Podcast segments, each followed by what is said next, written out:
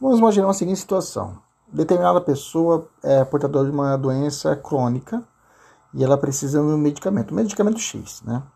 E esse medicamento é, custa 100 mil reais. Bacana? E esse medicamento é vendido em farmácias, em drogarias. Beleza? Tranquilo? Então, o, o, o, o, o, paciente, a pessoa, né, o doente, o enfermo, ele solicita do plano de saúde que ele é afiliado, né? Que ele forneça esse medicamento, né? E aí, digamos que a operadora nega o custeio e ela fundamenta dizendo que ela não fornece é, remédio de tratamento domiciliar, como é o caso desse remédio que ele precisa, que compra na farmácia e utilizaria em casa. Bacana? E aí? Ele pode ajuizar uma ação de obrigação de fazer? Claro, ele pode ajuizar, ele ajuiza a ação. Mas qual é o entendimento do STJ quanto a isso? O plano de saúde é ou não é obrigado a fornecer esse medicamento de uso domiciliar? Meu nome é Cleber Pinho, professor e mentor para concurso. Fique comigo aqui nessa dica especial de direito do consumidor voltado para a questão da saúde. Vamos lá. Em regra, meus amigos, os planos de saúde eles não são obrigados a fornecer medicamentos para tratamento domiciliar, como é o caso dessa situação desse sujeito. Bacana?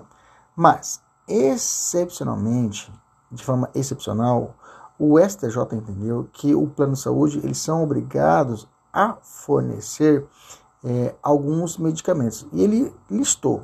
Primeiro são os chamados antineoplásicos orais e os correlacionados. Professor, o que é esse antineoplásicos? Antineoplásicos, antineoplásicos são medicamentos que destroem né, o neoplasma ou células malignas, né? Câncer, por exemplo e tem a função, portanto, de evitar ou inibir o crescimento e a disseminação de tumores. Então, ele serve, portanto, para tratamento, é claro, para o câncer. Existem alguns medicamentos antineoplásicos que são de uso oral e, portanto, podem ser ministrados na casa da pessoa, fora do ambiente hospitalar. Beleza? A lei prevê que esses medicamentos, se prescritos pelo médico, como indicados para o tratamento do paciente, devem ser obrigatoriamente fornecidos pelo plano de saúde. Bacana?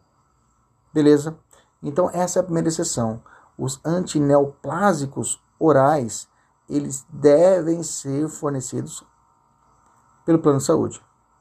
Plano de saúde, eu falando Golden Claws, Unimed e outros mais. Bradesco Saúde e outros mais. Bacana? Segunda situação excepcional em que o plano de saúde é obrigado a aquelas medicações assistidas no home care, tá? a medicação assistida em home care. Tá. Professor, como assim? O que, significa esse home care? Home care significa é, é, é, fornecer para o paciente que está em casa o melhor tratamento que ele receberia como se estivesse no hospital, tá? E se, o, se no hospital o paciente teria que tomar um remédio X às 8 horas da manhã, esse medicamento deverá ser custeado pelo plano de saúde, tal qual ocorreria se ele estivesse internado. Entendeu? Então, essa, essa exceção é uma verdadeira decorrência do fato de que o STJ entende que os planos de saúde, planos de saúde podem ser obrigados a custear o home care. Bacana. Então, se o cara tom, tomaria, o paciente tomaria essa medicação internado, e ele está em home care, então ele merece tomar também esse medicamento na sua residência, custa, é, custeado pelo plano de saúde. Bacana? E a letra C e a última hipótese seria o outros fármacos incluídos pela Agência Nacional de Saúde Suplementar e, e ou no rol de fornecimento obrigatório, né? E, então, se a Agência Nacional de Saúde Suplementar estabelece, ó, esse, medicação, esse medicamento tem que ser fornecido pelo plano, e isso deve ocorrer. Inclusive, a Lei 9656 de 98, lá no seu artigo 10, inciso 6, estabelece que é, é, é, essa norma, inclusive, é voltada para operadores de plano de saúde, e na qual, na contratação, pode adotar tal limitação. E esse dispositivo, contudo, não proíbe que a ANS, que é esse órgão regulador setorial, inclua determinados medicamentos como sendo de custeio obrigatório no rol da cobertura de cobertura mínima assistencial, ainda que sejam de uso domiciliar. Então, se a ANS estabeleceu que essa medicação deve ser fornecida, inclusive de forma é, domiciliar, a, o plano de saúde assim deve fazer. Bacana, beleza? É, esse é um entendimento recente, né, recente, de abril de 2021 do STJ, tá? No julgamento do recurso especial.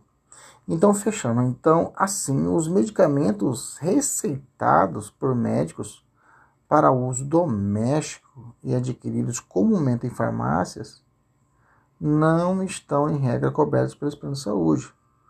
Isso porque a regra, os planos de saúde que integram o sistema de saúde suplementar somente são obrigados a custear os fármacos, né, os, os medicamentos usados durante a internação hospitalar. Tá?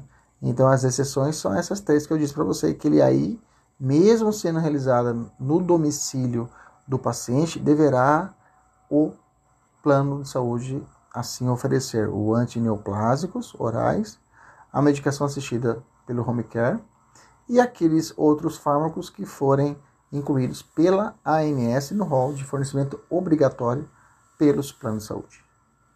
Bacana? Beleza? Um abraço, até a próxima. Tchau, tchau.